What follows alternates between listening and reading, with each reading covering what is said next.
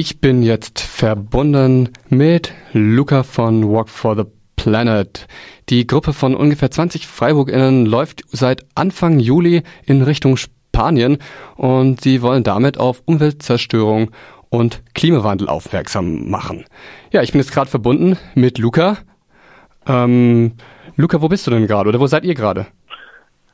Ähm, ja, hallo erstmal. Äh, also wir sind jetzt gerade ein Stück südlich von Valence und haben jetzt hier unser Zeltlager aufgeschlagen in einem, äh, an, einem, an einem kleinen See, ähm, der zwischen dem Kanal und dem und dem und dem Altarm von der Rhone liegt.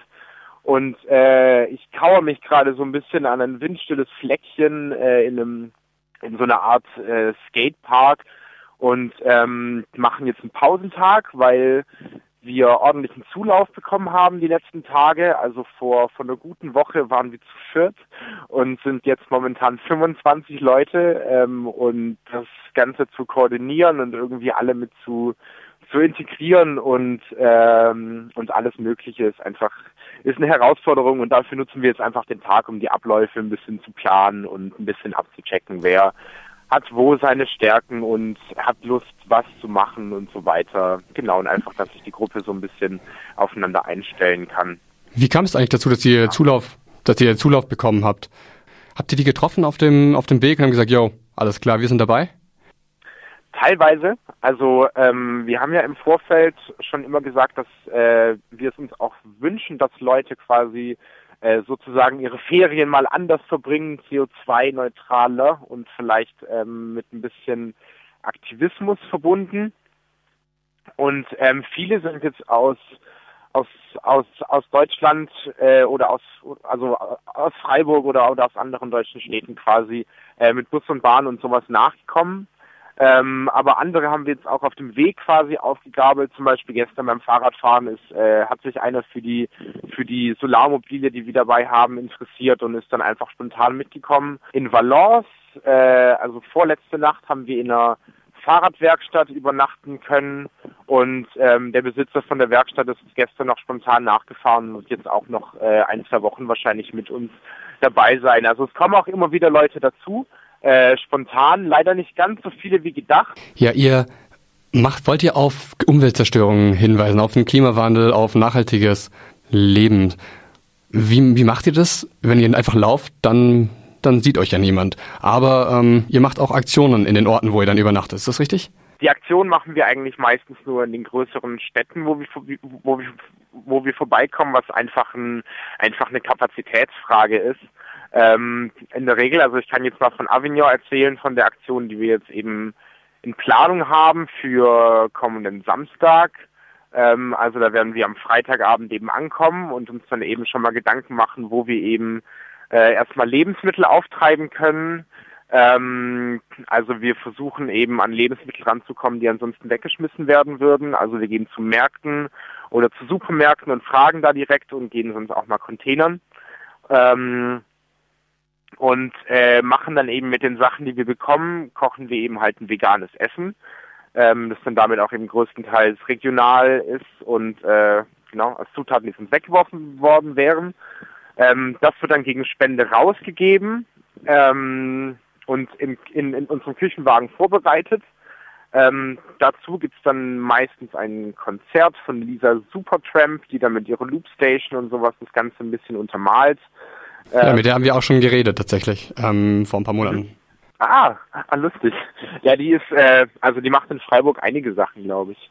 Und ähm, genau, ihr genau, zeigt auch, ihr zeigt ähm, auch Filme, ne? Ähm, hab ich's ja, und äh, wer, also, und, und das ist quasi auch so als Austauschplattform gedacht, um erstmal ein bisschen, damit auch äh, die Leute ein bisschen ins Gespräch kommen über diese Themen und auch zum Beispiel mit ähm, äh, mit der veganen Idee, sage ich jetzt mal, äh, konfrontiert werden und sich damit auseinandersetzen.